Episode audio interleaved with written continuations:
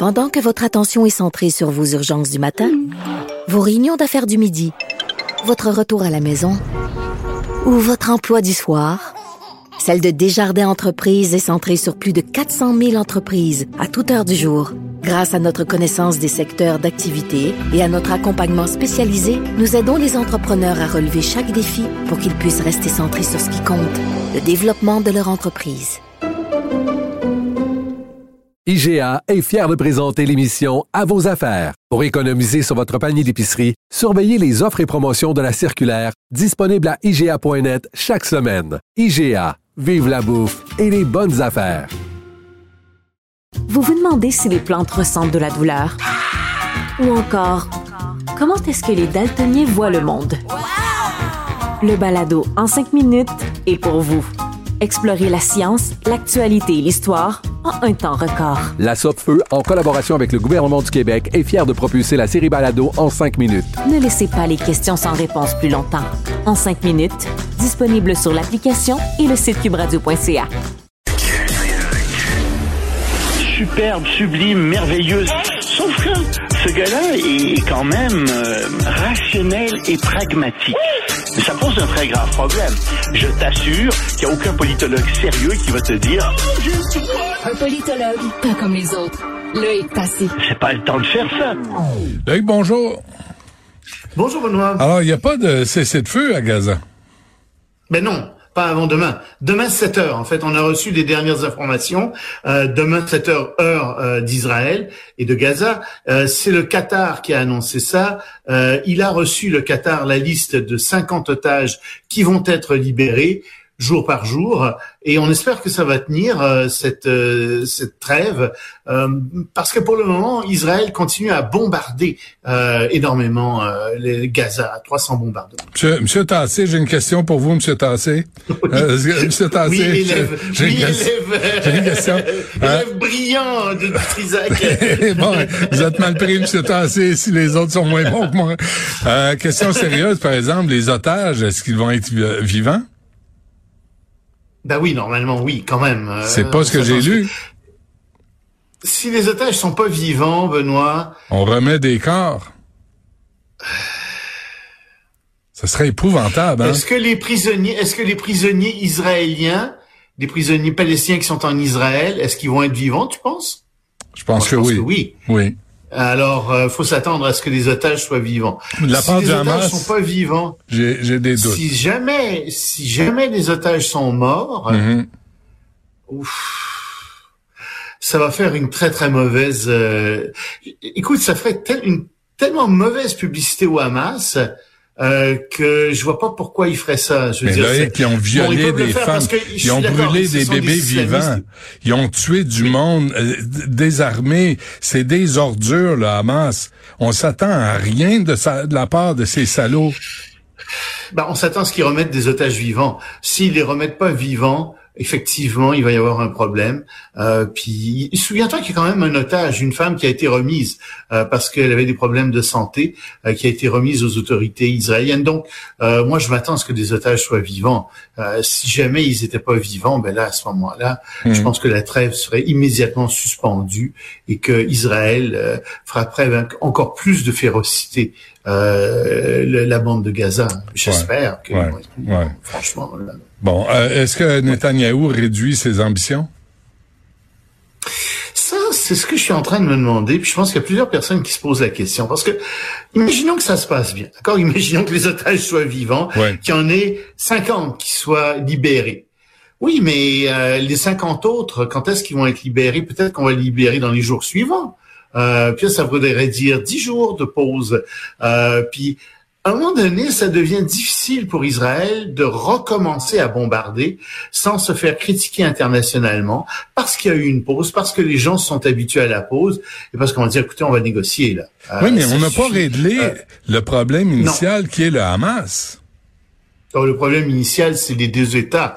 Euh, mais je suis d'accord avec toi, on n'a pas réglé le problème du Hamas. Et euh, c'est là que le Hamas peut gagner. C'est pour ça que je te disais au départ, trêve va favoriser le Hamas, c'est bien, c'est bien clair. Et Netanyahou le sait très bien. Et je répète, la raison pour laquelle il y a une trêve, c'est parce qu'en Israël même, dans l'opinion publique, il y a eu un mouvement parce que les familles et les amis des otages ont fait des manifestations, ont vraiment fait changer l'opinion publique euh, israélienne. C'est pour ça que le gouvernement israélien négocie.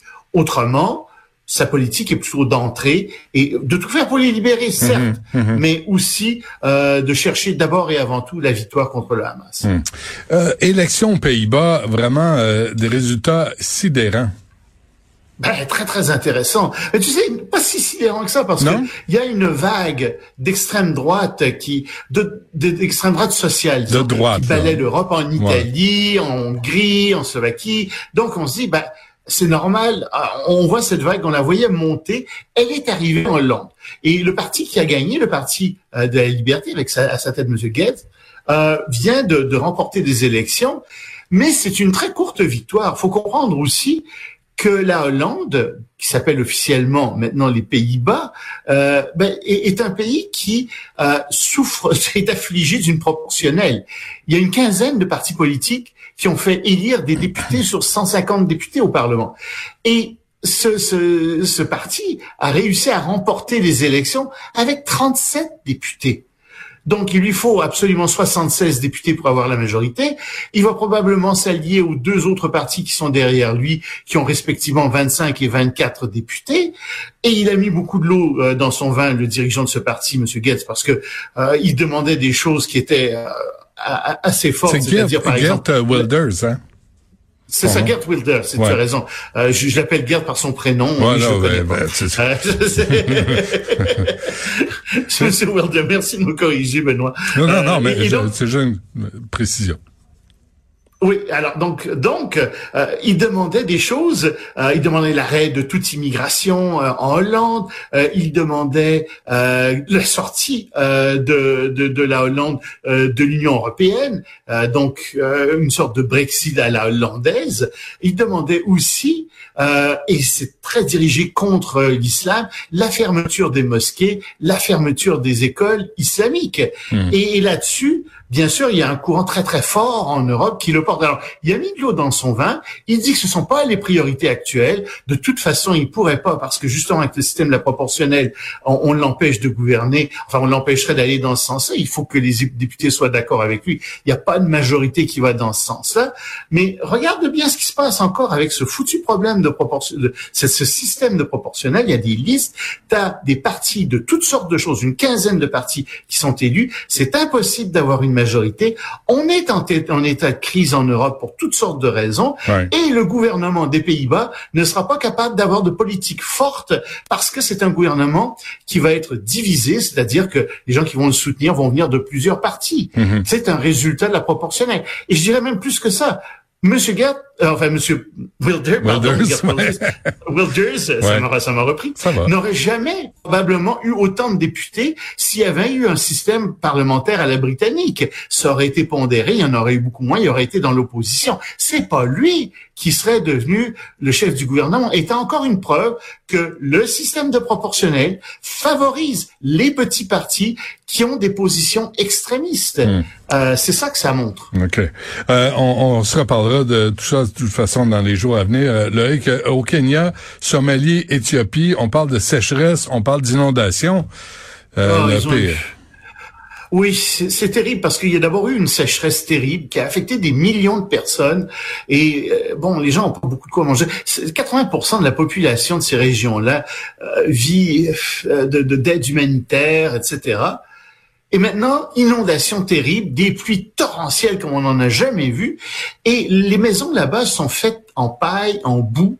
Alors tu imagines que l'eau emporte tout, les champs sont inondés complètement, les gens, les, gens, euh, enfin il y a une partie de la population qui risque euh, de souffrir de famine euh, dans les mois qui viennent, c'est pas les semaines qui viennent. En fait, ça a déjà commencé. On manque de nourriture, donc je voulais simplement parler de ça. Et ça vient des dérèglements climatiques. En fait, ça vient de El Niño en grande partie, mais aussi des dérèglements climatiques. ces, ces pays-là souffrent énormément. Et évidemment, ça accélère tout ça, le problème d'immigration euh, climatique. Si ces gens ne peuvent plus vivre sur leur territoire, ben, ils vont aller ailleurs. Mhm. Mhm. Et ailleurs, c'est où? Ben, C'est dans des pays qui souffrent moins des dérèglements climatiques comme chez clair, C'est clair. Euh, avant qu'on se quitte, là, avec un mot sur la Chine et l'Uruguay. Très curieux, euh, la Chine et l'Uruguay se sont rapprochés énormément euh, ces derniers jours. Ils ont signé un traité euh, de libre-échange et un traité de partenariat stratégique. Alors la Chine est très heureuse. Elle va pouvoir acheter du bœuf, des grains, des matières premières d'Uruguay.